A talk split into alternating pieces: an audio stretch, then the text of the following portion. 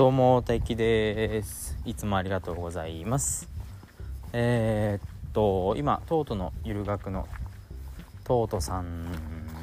の番組にゲストに呼んでいただいたので喋ってきました。一緒におしゃべりしてきました。えー、っとあまあ今外にいるのでもしかすると虫の音とか環境音が入ってるかもしれないけどまたは入ってるんだろうけどご了承ください。えー、っと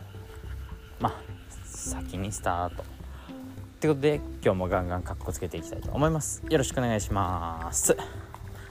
えー、っととうとうのゆる学にゲスト出演させていただいてきたんだけどトートさん番組をリニューアルされるらしくてでリニューアルしたら今までの配信とかは全部消しちゃうらしいので今日撮った配信も多分すぐに聞けなくなりますって言ってたんで、えー、といつ配信するかはまだ聞いてないけどその時には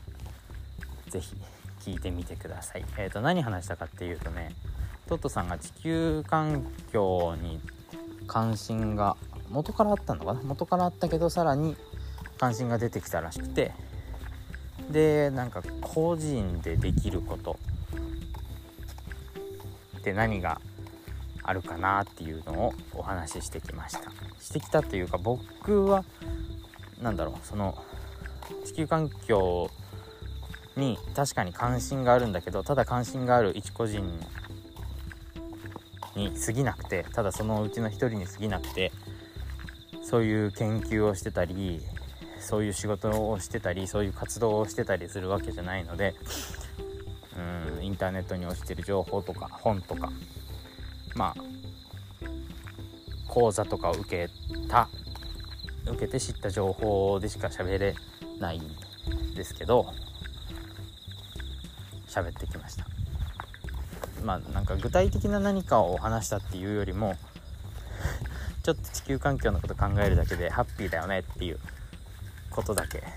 伝えてきました。うーん。まあ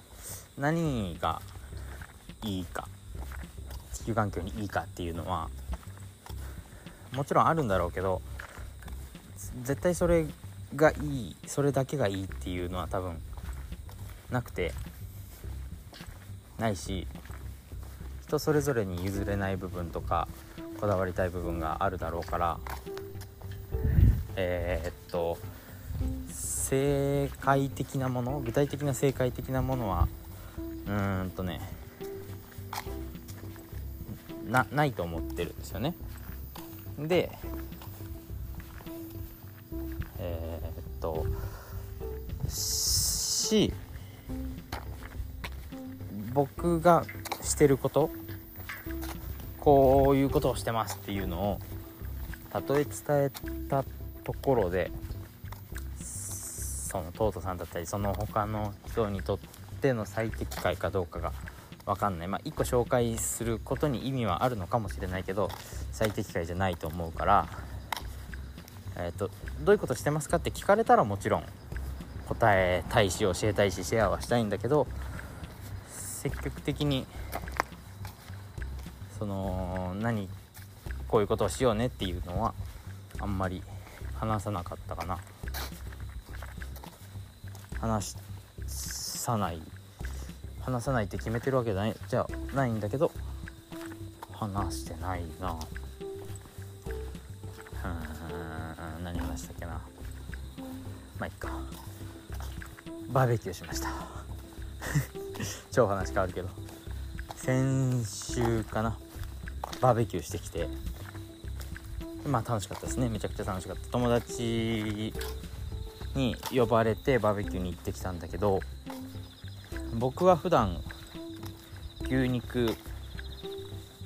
だったり豚肉をなかなか選ばないようにしてるんですね。全く取らないとは、まあ、前回もどっかの配信で話したけど全く食べないとは決めてないんだけど自分からは積極的には買わないようにしてる。っていうのをまあ周りの友達にも一応伝えてはいるけどバーベキューとかなんか どうしても頼んだ方が良さそうな時とかは全然頼むしお肉の味は超大好きだし美味しい。うん。だけどまあ自分では買わないんですよね。でバーベキュー行った時にお肉久しぶりに食えるじゃんと思って。嬉しかったからやったやったと思って行ったらえー、っと多分ね僕に気遣ってくれたんでしょうね。肉はなかったです。あったのは鶏肉と え、っと鶏肉か。あとウインナーもあったか。あったけど僕に気を使ってくれてそういうのを 選んでないそれっていうのは豚肉とか牛肉がないバーベキューにお呼ばれしてきました。まあねその友達だからメンツが好きだからバーベキュー自体は楽しかったし何の不満もないんだけどやった久しぶりに肉食えるっていう期待しちゃった僕がちょっと恥ずかしかったですね。まあでも 肉食いたかったら買えばいいんだけどね僕も。やっぱ食いたい欲はあるんだなっていうのが改めて思いましたね。えー、っとそれと次の日も違うお友達の家にお呼ばれしてこれは僕の知り合いというか妻の知り合いなんだけどまあ共通の知り合いかな。共通の知り合いのうちにお呼ばれして遊びに行ってきたんだけどその人もうんとその人はさっきの友達と違って地球環境に、えーと、関心がある人ある方なんですね。まあどれぐらいっていうのは分かんないけど僕と同じぐらい。もっと分かんないか。まあ関心がある方でうん。とその人のお家に遊びに行かせてもらってでその人お料理しててしてたんですけどその生ゴミをそのまま三角コーナーからそのままゴミ箱にポイってしてたのがえっ、とびっくりしましたね。とその生ゴミをまあコンポストしようねって言いたいわけじゃないんだけど僕もコンポストしてないからね。コンポストし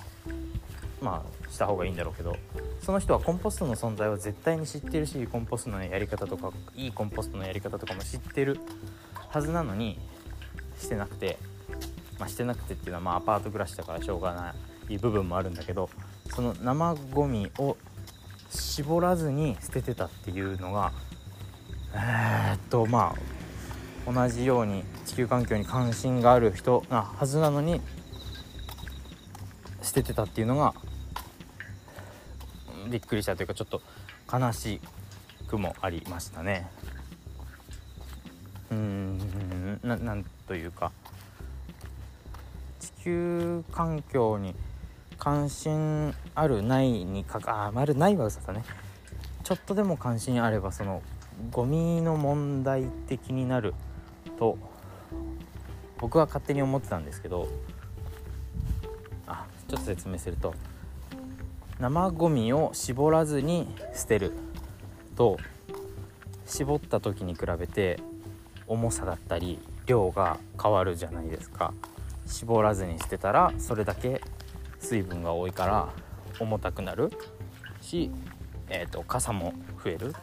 からゴミの量とかゴミの重さが増えちゃうんですよね。ってことはゴミの重さが増えるっていうことはゴミ収集車。ゴミ回収車。ゴミ収集車がゴミ収集車の重さ